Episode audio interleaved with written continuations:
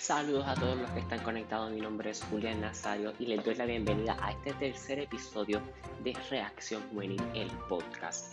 Hoy es viernes 22 de mayo y estaremos analizando la reapertura económica de distintos países del mundo y de los Estados Unidos y la estaremos comparando con la reapertura económica que fue anunciada por la gobernadora Wanda Vázquez Garcet en la tarde de ayer y que se supone dará inicio el próximo martes 26 de mayo.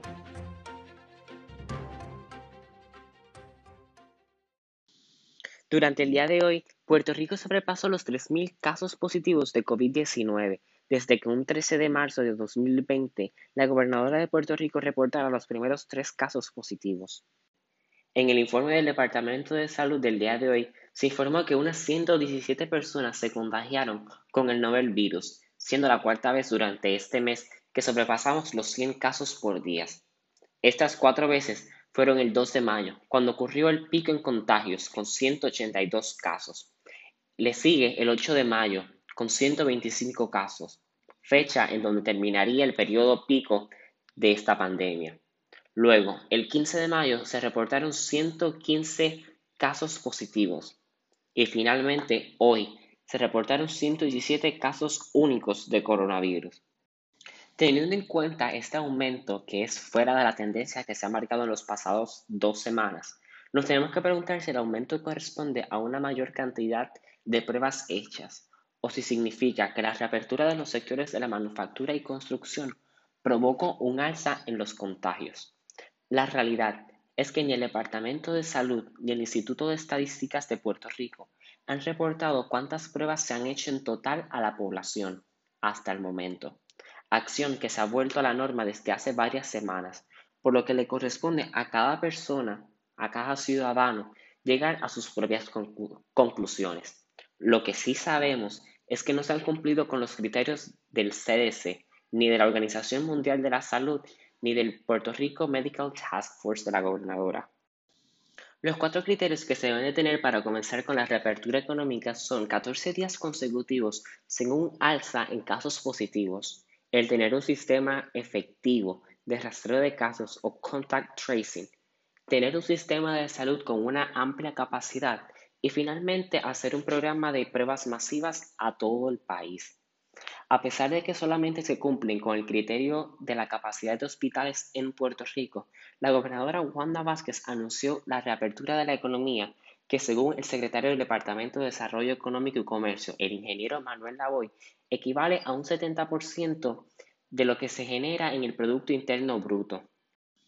Dentro de la orden ejecutiva que firmó la gobernadora, se estarán reabriendo los centros de belleza, barberías, salones de grooming, funerarias e iglesias, polígonos de tiro al aire libre, restaurantes, tiendas letal y diles de autos. Asimismo, a partir del próximo 6 de junio, podrán abrir los centros comerciales alrededor de la isla bajo estrictas medidas de distanciamiento social. Pero Puerto Rico no es la única jurisdicción que ha ordenado reabrir su economía. De hecho, 47 de los 50 estados mantienen su economía abierta luego de que la Casa Blanca comenzara su operación Opening Up America Again, que es un plan que consta de tres pasos para reabrir la economía norteamericana. Actualmente, los únicos estados que se mantienen con una reapertura bien limitada son Nueva Jersey, Delaware, Illinois y el territorio de Washington, D.C., todos los cuales abrirán a partir del primero de junio. Ahora pasamos a tu reacción juvenil. Bueno, en esta sección del el podcast de Reacción Juvenil eh, estaremos analizando distintos estados de la nación americana, tales como Alaska, Montana, Carolina del Norte y Texas, además de los países como China, Corea del Sur, eh, Suecia, entre otros, y cómo estos países reabrieron sus economías y cuáles fueron los efectos, si alguno, de esas reaperturas. Vamos a comenzar nuestro recorrido por el mundo empezando en el estado de Alaska. En Alaska comenzaron a eliminar las restricciones desde el 24 de abril, dándole a este estado eh, norteamericano uno de los primeros reinicios económicos entre todos los estados. Luego, el 22 de mayo, el gobernador republicano le dio la capacidad a todos los negocios de, operar a máxima capacidad. Actualmente, eh, se encuentran reabiertos los restaurantes para comer adentro, los bares, se encuentran también todas las tiendas, salones de belleza, barbería, eh, salones para hacerse las uñas. Asimismo, se encuentran abiertos los gimnasios y las piscinas públicas. Y en el sector del entretenimiento se encuentran reabiertos las librerías, los cines, las boleras y algunos museos. Entre las restricciones que Alaska integró para su primera fase y que me parece que son más importantes fue que limitaron las reuniones de personas, fuera tanto adentro o, o en el exterior, a 20 personas o el 25% de la capacidad de ese edificio o lo que fuera menor de las dos. Eh, otra de las cosas que pusieron es que se pueden reunir las personas que, son familia, pero tenían que mantener como quiera esa distancia de seis pies eh, entre ellos. Y si la persona iba a cantar o iba a estar hablando de una manera constante, la distancia se tenía que incrementar a 10 pies. Entre otras cosas que implementaron fue que los restaurantes tenían que eh, mantener un registro de las personas que entraban a sus negocios. Entiéndase su nombre y número de teléfono para ayudar al gobierno en los esfuerzos del contact tracing. Entre los negocios se limitó a una sola persona por familia que podía visitar las tiendas eh, a la vez y obviamente eh, todo iba a ser por cita previa y se mantenía la distancia de seis pies y el uso de mascarillas en todo momento. En los gimnasios al principio no se permitía el uso de gimnasios en interiores, sino gimnasios al aire libre y manteniendo una distancia de 10 pies eh, entre cada, cada usuario. Otro estado que abrió su economía sin haber visto una segunda ola de casos fue Montana. El 26 de abril, el gobernador Steve Bullock, un demócrata, comenzó la apertura de las iglesias. El 27 de abril de los comercios y el 4 de mayo con los restaurantes y los bares. Eh, asimismo, es uno de los estados que que permitió la apertura de las escuelas para que terminaran el semestre de manera física. Eh, y a pesar de verdad que uno piensa, wow, abrieron las escuelas, abrieron las iglesias, los comercios, los restaurantes y los bares, Montana no vio un incremento en los casos. De hecho, lo que vio fue una reducción aún mayor de los casos positivos que ellos eh, estaban registrando. Eh, además de lo que, detallé, Montana también eh, tiene las barberías, eh, los salones de belleza, los sitios para masaje, los gimnasios, los museos, los cines y las destilerías abiertas. y obviamente, ¿verdad? Montana es increíble que no, que no tuvieran una segunda ola de casos. En contraste con Alaska y Montana, Carolina del Norte y Texas vieron un aumento en contagios una vez reabrieron sus economías. En el caso de Texas, el 4 de mayo abrieron los restaurantes, centros comerciales, cines y tiendas, mientras que el 18 de mayo reabrieron los gimnasios, las oficinas y facilidades de manufactura, todas a un 25% de capacidad. Entre las medidas que se tomaron en los restaurantes fue solamente aceptar a seis personas por mesa, tener menús desechables, condimentos si lo piden y hacer las porciones de los mismos e individuales, o sea, la eliminación de las botellas de ketchup, saleros y intercambiarlos por vasos más pequeños de manera individual. Asimismo, en los cines solo se permitía un 25% de capacidad, un espacio de dos sillas entre cada persona y una fila de distancia al frente y atrás.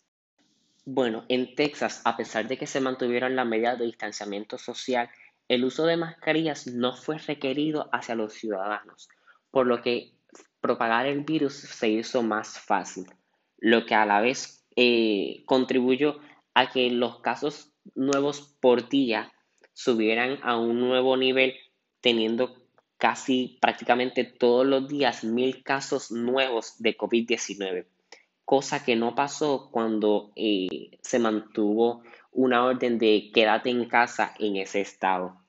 Eh, actualmente Texas sigue con los planes de reabrir otros sectores de la economía, aun cuando ha visto un incremento. Actualmente se mantienen abiertos los parques estatales, las piscinas públicas, gimnasios y cavernas naturales. Asimismo, se mantienen abiertos los centros comerciales, los restaurantes las, y las barras. En el sector de entretenimiento, Texas botó la casa por la ventana.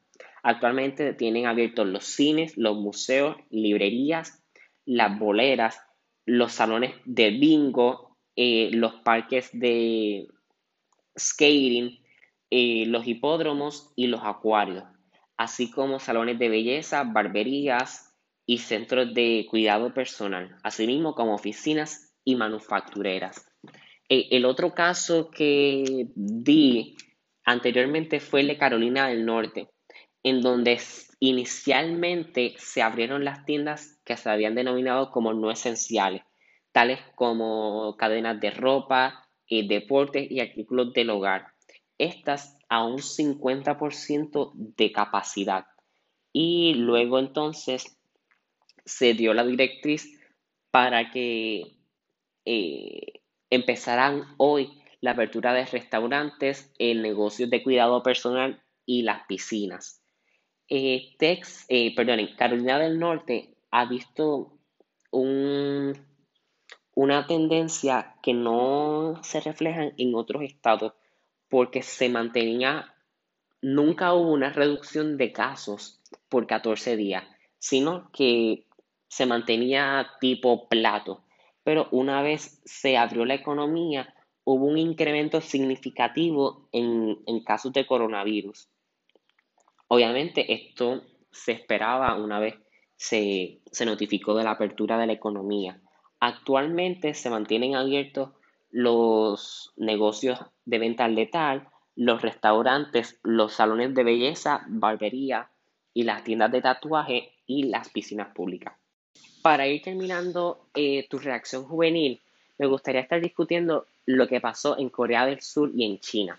Una vez estos países quitaron sus eh, limitaciones de lockdown, reabrieron varios sectores tales como los cines, los negocios, centros comerciales, con la esperanza de que ya tenían el virus controlado. Lamentablemente lo que pasó fue todo lo contrario. Hubo una segunda ola de casos positivos y en el caso de China, específicamente en la provincia de Wuhan, tuvieron que reinstalar nuevamente el lockdown que llevaban por tres meses. Eh, esto lo que nos dice es que no importa las medidas que el gobierno tome, está de parte de los ciudadanos controlar si tendremos o no una segunda ola de casos en Puerto Rico. El tercer ejemplo que me gustaría discutir eh, en lo que me queda de tiempo de este podcast es el caso de Suecia. Suecia nunca cerró su economía ni puso un lockdown usando el modelo de herd immunity o eh, este modelo que dice que si el 60% de tu población contrae el virus, ese, es, esa población va a tener ya una inmunidad contra el virus y se evita eh, el riesgo de una segunda ola de casos. Pero lo que nos dicen los resultados de Suecia es que se quedaron igual. Las personas contrayeron el virus, pero no ha habido una inmunidad garantizada en esos ciudadanos. Estas próximas tres semanas determinarán el futuro que le daremos a nuestro Puerto Rico. Cada uno de nosotros tiene la responsabilidad de seguir las medidas de distanciamiento social y el uso de mascarillas en todo momento. Y si no es necesario, quédate en casa.